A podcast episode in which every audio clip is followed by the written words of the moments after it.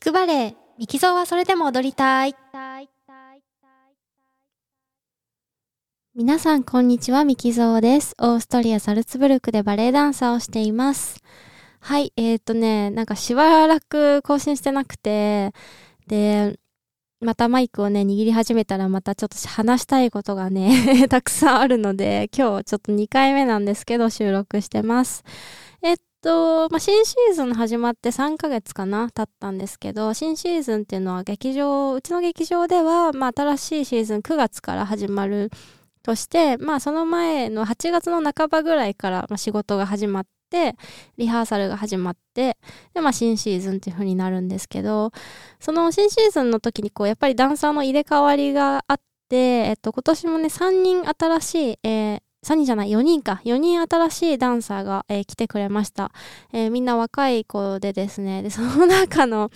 あのー一人の男性ダンサーが、あのね、Z 世代なんで、Z 世代なんですよ。19歳で、で、私もうすぐ30になるんですけど、もうさ、10歳もさ、若い人と踊る、一緒に踊る日が来るなんて、自分があの、ね、20代前半の時は思わないですよね。何の話？そう。で、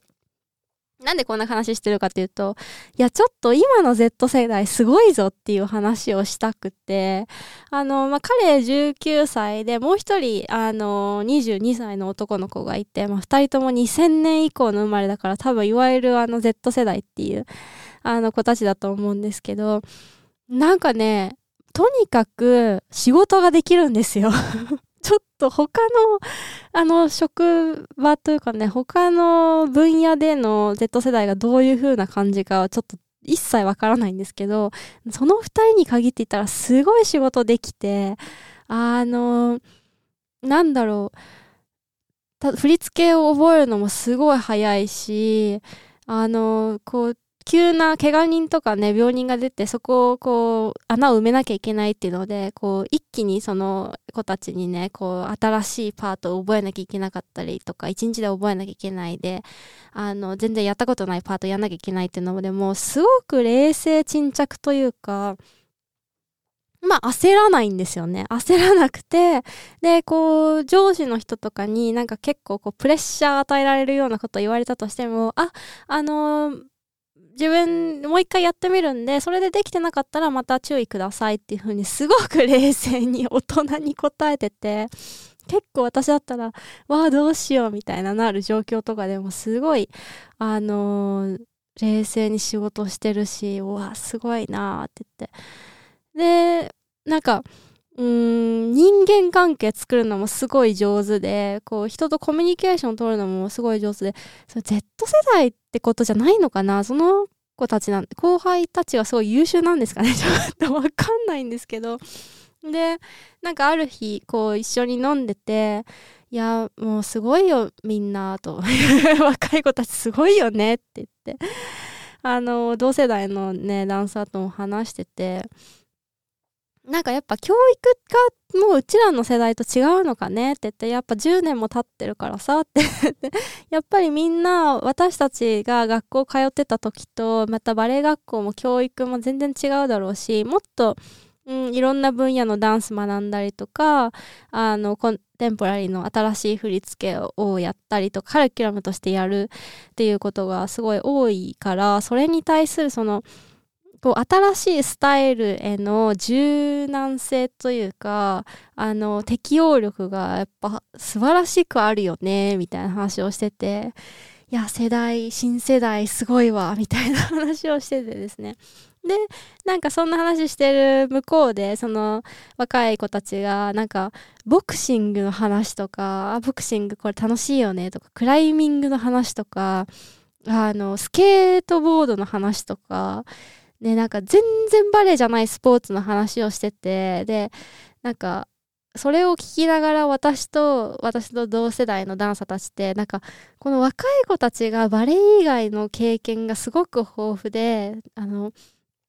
なんかいかに私たち世代がバレエだけをやってきたか、バレエしか知らないか思い知らされるよね、とか言って。で、なんかそんな、ボクシングとかやろうとも思わないもんね、みたいな感じで 言ってて、で、いや、なんかいろんなこと経験しててすごいねっていう風に、あの、その、若手の子に話しかけたらですね、そう、なんかあの、こうなるべくいろんなことをやっぱやりたいタイプだったから、こういろんなことを、あの、やってみたいと思ったものをこう躊躇せずにこうなんかどんどんやるようにしてたんですっていう風に言ってあすごい このここ数ヶ月その Z 世代の凄さに うん、あの圧倒されまくりなんですけど、まあ、彼らも彼らですごくその世代なりに大変だったことがあ結構あってやっぱりコロナの時に学生さんしてたあの子たちなのでやっぱりその人と組んで踊ったりとかがあんまりできなかったあのうちの新人さんたちはみんなねこうパートナリングっていうんですけどこう女性と一緒に踊ったりリフトしたりとかこう回転させたりとかっていうのすごく上手なんですけどあの学校のテストテストがあるんですよねバレエ学校でもそのパートナリングの振り付けを与えられてその通りにできるかどうかっていうテストがあってテストはあるんだけど、テストは学校だからやらなきゃいけないんだけど、その前の授業が、こう、コロナのせいで、こう、まず接触しちゃいけないから パートナリングってもう、ベッタベタ触るじゃないですか ダンスってね。だからそれが全然できなくて、一回も授業ないまま、はい、いきなりテストみたいな感じでやらされて、で、自分たちはやっぱいろんなスポーツとかやってってた経験があるからこう人の持ち上げ方とかこうなんかなんとなくわかるけどこうなんか学校でそこはちゃんと学べなかったし他のダンサーで全くやったことない子はもちろんやっぱりいきなりテストって言ってこうその テストの中に放り投げられてもそりゃできないよねっていうことがあったみたいであああのー、若い子たちを羨む一方で、ああ、やっぱり苦労してきてるなだ、だから結構強いんだろうなっていうことも えー、思いました。ということで、ということでってな、なんだろう、その、だから他の職場でのこのこの世代の子たちってどんな感じなのかななんてことを思いながら今日今収録してるんですけどもしよかったら、えー、っと皆さんの、えー、職場の Z 世代の子たちのお話など、えー、聞かせていただけると嬉しいです。それでは最後まで聞いていただきありがとうございました。またお会いしましょう。